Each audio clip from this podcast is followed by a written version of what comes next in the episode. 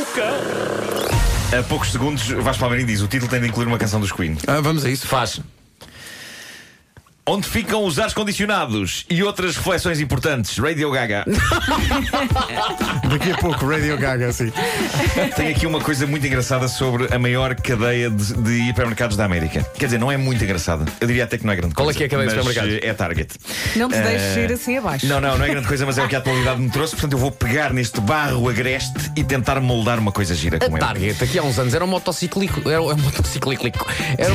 Tiveste Era, aí um bug, motor- não foi um bug. era um motociclo. Era? E Era, era uma, era uma acelera. Pois. E havia ou a Vision ou a Target. Vocês não se lembram disso? Eu não me lembro, não, não acompanhava a não me lembro temática disso, da- das não. motocicletas. Ah, mas a Target A é, Vision, desculpa, é- a Vision era uma Honda, a Sim. Target era uma Yamaha. Pronto, Ah, e é isto. Vá. Não Desculpa. sabia, não sabia. Para mim só há vespas. Já- já- Amarelas e azuis. E abelhas. Bom, a, a ma- a maior, a maior cadeia de supermercados da América é então a Target. Possivelmente já ouviram falar da Target, eh, tirando eh, a parte das motas. eh, e ninguém pode lá entrar vestido de vermelho.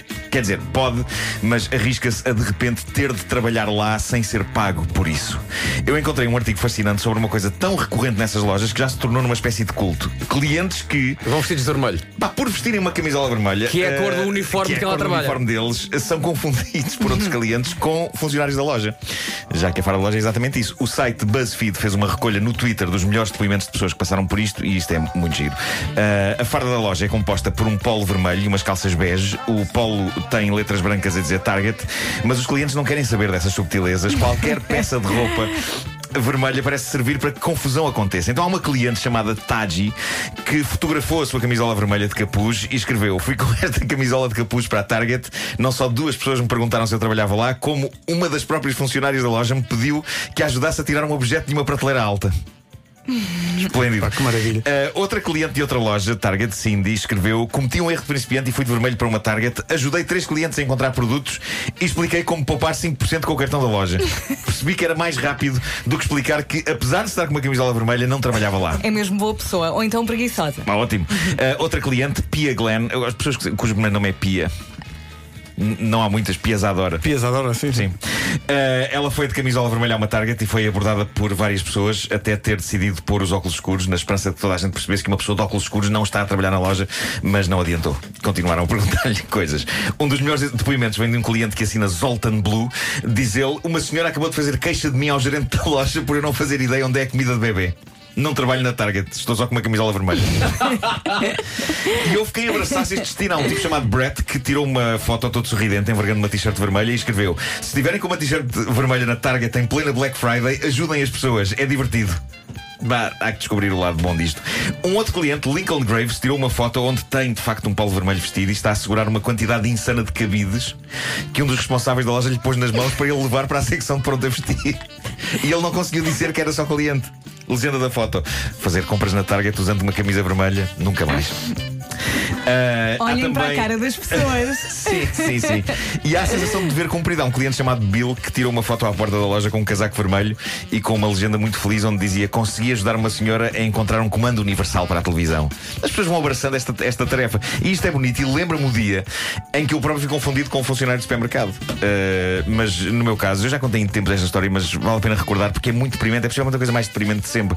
Porque eu estava numa sessão de autógrafos de, de um livro, era o terceiro livro do Homem que Mordeu o Cão, e foi na, naquela fase há muitos anos, e Pedro Ribeiro lembra-se disso, em que as manhãs da comercial foram retiradas da comercial que se ouvia em todo o país e foram para a Best Rock, Ah, que se ouvia sim, só sim, em sim. três cidades. Sim. E digamos que isso pode ter provocado uma severa redução do número de pessoas Talvez, em talvez. sessões de autógrafos dos livros do Homem que Mordeu o Cão. E então eu estava num supermercado a promover o terceiro volume ah, do livro e o pessoal do supermercado, e já não sei que supermercado é que era, eles meteram-me numa zona bizarra ao pé de pneus. Foi? Uh, sim, a secção de pneus do supermercado. E então ali estou eu sentado com livros eh, à frente e nada a acontecer, até que aparece uma senhora e os meus olhos brilham e eu pego na caneta e a senhora diz: Desodorantes para carro, onde são?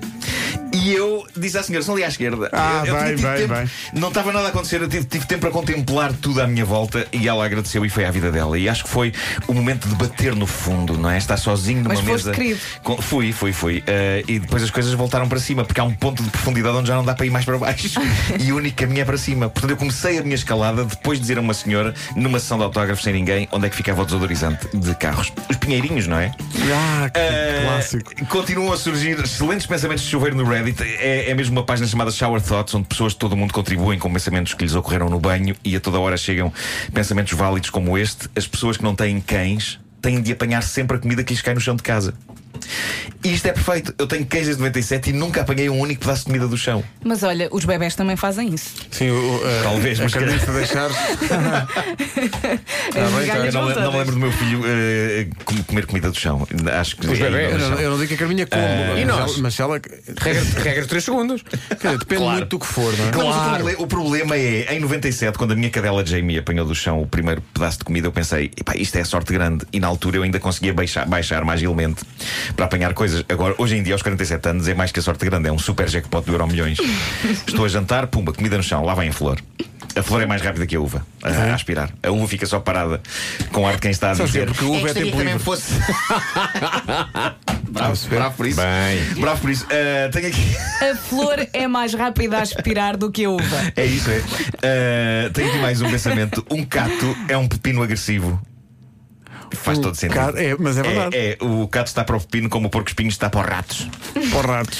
Ah, mas confio que o cato não fica tão bem em saladas. Ah, e há mais este para terminar: nunca saberemos a que cheira debaixo d'água.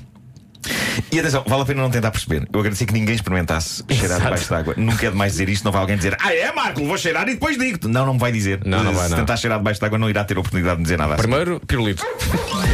Sim, e, e talvez falecimento, não é? Claro, depois, lá no fundo e... Mais grave.